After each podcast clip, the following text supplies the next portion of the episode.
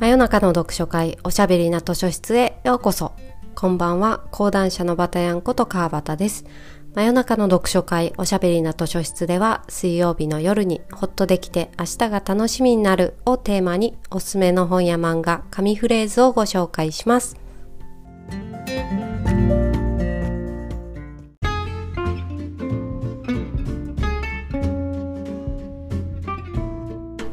143夜を迎えました。今夜のお便りご紹介します。ペンネームたぬちゃんさんよりいただきました。バタヤンさんいつも楽しく新たな出会いにワクワクしながら聞いています。さてアラフォーの私に寄り添って背中を押してくれる本を探しており相談させていただきました。私の性格は喜怒哀楽が激しく感情に振り回されて疲弊することがよくあります。短気な性格に加えて感情移入をしすぎて夢でもよく怒っている自分の姿を見てどっと疲れてしまいます朝なのに私は中学の教師で夢の教師になれたことは誇りに感じます。でも毎日バタバタバタバタ、実家に一人で住んでいる父のことも心配です。なのにあまり行動できておらず申し訳なく思っています。このような私に何か本を紹介していただけないでしょうか。どうぞお体大切に頑張ってください。これからも応援していますといただきました。ありがとうございます。中学の先生をしてらっしゃるんですね。ドラマ最高の教師見ていますか？松岡真優さんのね、あの、なんていうか元気いっぱいみたいなイメージの強かった松岡さんがほぼ無表情な先生役をやってらして、綺麗な顔だなって見入っちゃいますね。ほぼ無表情で声色もあんまり変わないんですけど心の機微が見えるというかすごいなって思って見ていますでも本当今の中高生の先生って大変そうだなと思って、まあ、昔ももちろん大変だったでしょうけれど今のはハラスメントですとかって生徒からとか、まあ、親からも言われたり録音録画されたりとか、まあ、そういうのは最近のね独特の傾向なのかなって思ったりしました。さてさて今日の勝手に貸し出しカードは高瀬純子さんのいい子のあくびにしました。高瀬純子さんは美味しいご飯が食べられますようにで芥川賞を受賞されてましてその受賞後第1作目がこちらのいい子のあくびです。美味しいご飯が食べられますようにを読まれた方はまたぜひ読んでほしい作品ですね。高瀬ワールド炸裂なんですよ。この本をなんでたぬちゃんさん先生に選んだかと言いますと腹立たしいなって思うことムカついたりイラついたりすることを、まあ、肯定してくれるような本というふうに私は読みましたムカつき肯定本と言いますか短期だったり喜怒哀楽が激しかったりまあ、それが表に出やすいっていうこと自体は悪いことじゃないと思うんですよね。その許せないことがあるっていうこと自体は正しかったりすると思うんですけどそれが表に出た時に自分が損をするその怒った側の人が損をすることが多いから多くの人は出さないわけですよね。内心ははあって思ってもイラッとさせられた側なのにそれを表に出すと損をするっていう状態を割に合わないっていう言い方をねこの本では割に合わないって表現をされていてそこがすごくなるほど本当だよなって思ったっていう本なんです。そんなわけでいい子のあくびがどんな小説かそしてどんな状態を割に合わないと言っているのか解説していきたいと思います。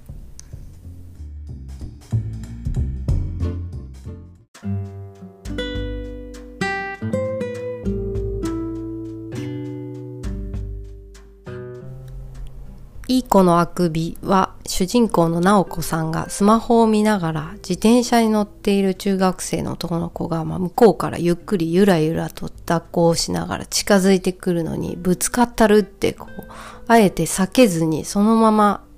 自転車とぶつかるっていうところから始まるんですよ。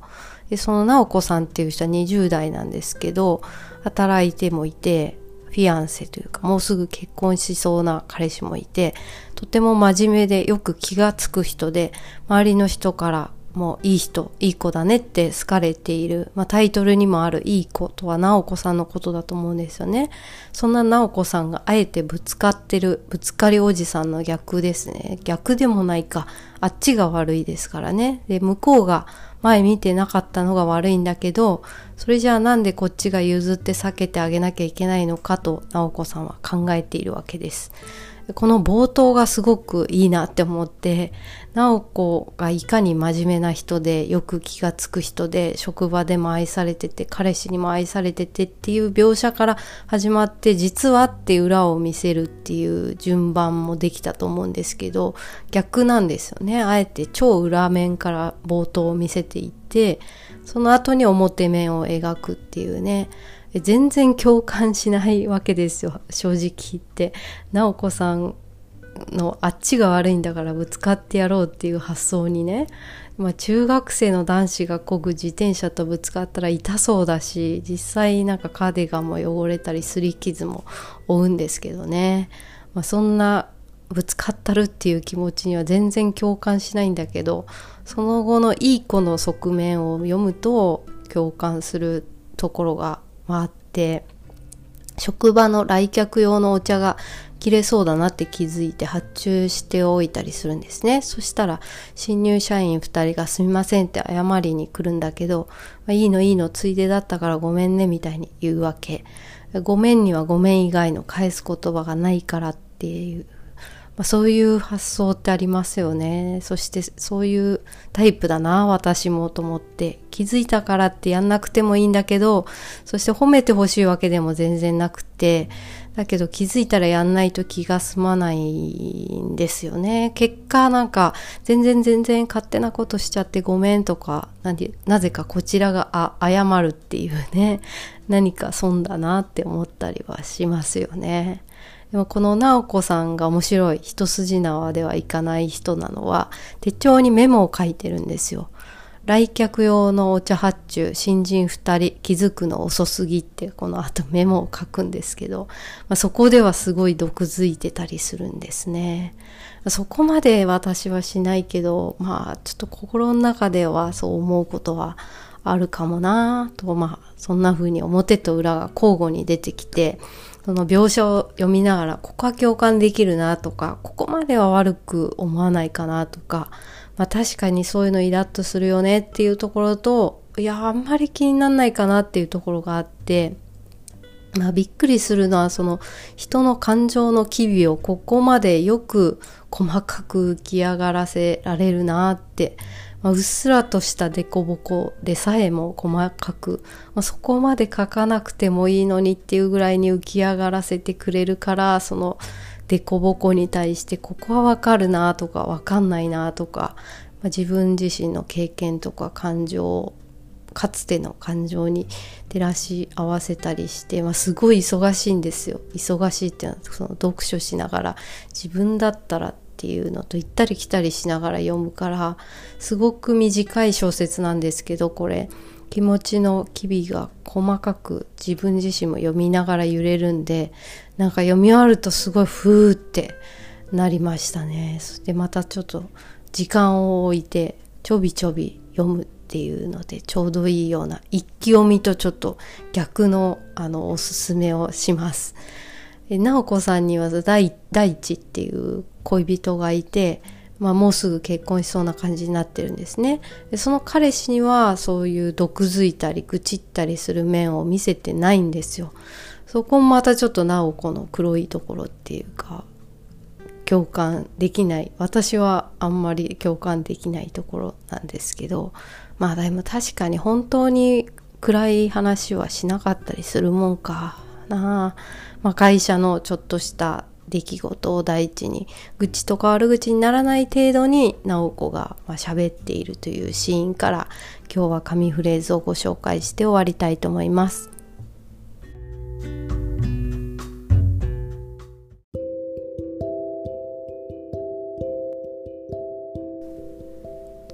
第一は変わり映えのしない私の話を、直子の話、ためになるよ本当。生徒の中にはいろんな事情で中学卒業したら就職しなきゃいけない子もいるし、俺は学校のことしかわからないから、直子みたいな一般企業で頑張ってる人の話が聞けて、すごく助かってる、と熱心に聞く。あ、消費されてるって思う。私だけのものだったはずの。私のストレスや苦労や不満が教育のために消費されていく。大地が真剣に話を聞いてくれようとすればするほど、つけっぱなしにしているテレビみたいに聞いてくれるだけでいいのにと思う。少し時間が経つと大地のためになってよかったと思い直す。という箇所があります。この消費されたっていう気持ちすごいわかるなって思って、いやわかるというか、今まで誰かに話を聞いてもらった後の返しに対して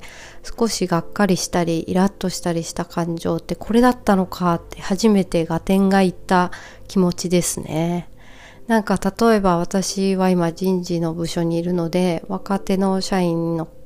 子から相談を受けたりすることがあって、まあ、愚痴とも悩み相談ともつかない、ちょっと世間話に近い感じでね、いう話を聞くこともあるんですけど、会社とか部署の方針と、まあ自分の信念というほどでもないですけど、本心とが、まあマッチしない、合わないみたいなこととか、これでいいんだろうかってっていうようなことを聞くと、まあ難しいですよね。仕事なんだし割り切ってよ。まあビジネスだからさっていう気持ちもあるし、そういう本心との葛藤って大事だよねとも思うわけです。で、なんとなくどっちともつかない答え方をして、まああれでよかったかな、あんな返しでよかったかなって悩むことも多いわけですよ。もうちょっとはっきりまあ、まだ若いし、もうちょっと実績を出してから言えっていう方で言ってあげればよかったのか、それとも、いや、これはおかしいと思いますって編集長にちゃんと言いなよって背中を押してあげた方がよかったのか、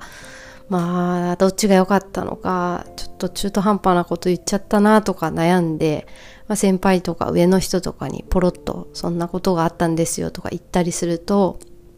ああ、そうやって総務の人間っていうのは会社の方針と社員の悩みの間で葛藤して成長していくもんだよみたいな、なんか励まされ方をしたりして、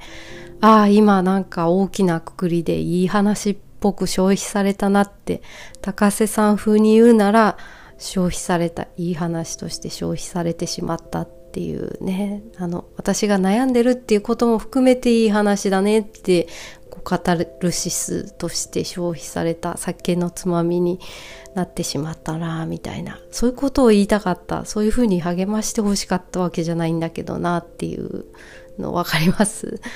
まあ私が今いる出版社なんかは感情商売にしているって言ったらちょっと言葉が悪いですけど人の心の機微を読みたいとか見たいとか保有したいっていう欲に変えて対価をいただいているお仕事だったりするわけですね。まあそればっかりじゃないんですけど、だから自分自身の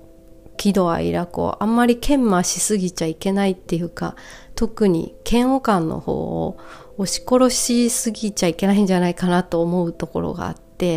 まあ、そういうことを若い人とか後輩とかにちゃんと伝えたいなって思うんだけど私自身が押し殺しちゃいがちだからあんまりいい見本には慣れてないなって思うんですよね。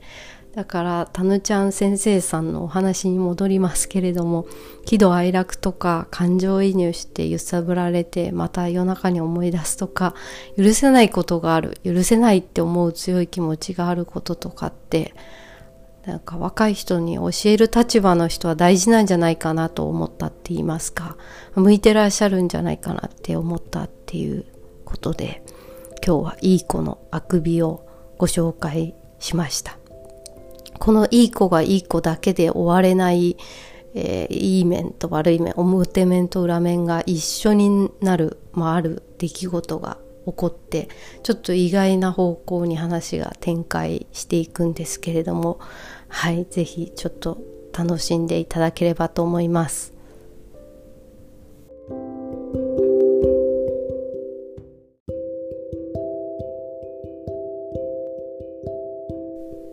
さて今夜もお時間になってしまいました。真夜中の読書会おしゃべりな図書室はリスナーの方からのお便りをもとにおすすめの本や漫画をご紹介しています。インスタグラムバタ読むからメッセージをお寄せください。それではまた来週水曜日の夜にお会いしましょう。おやすみなさい。おやすみ。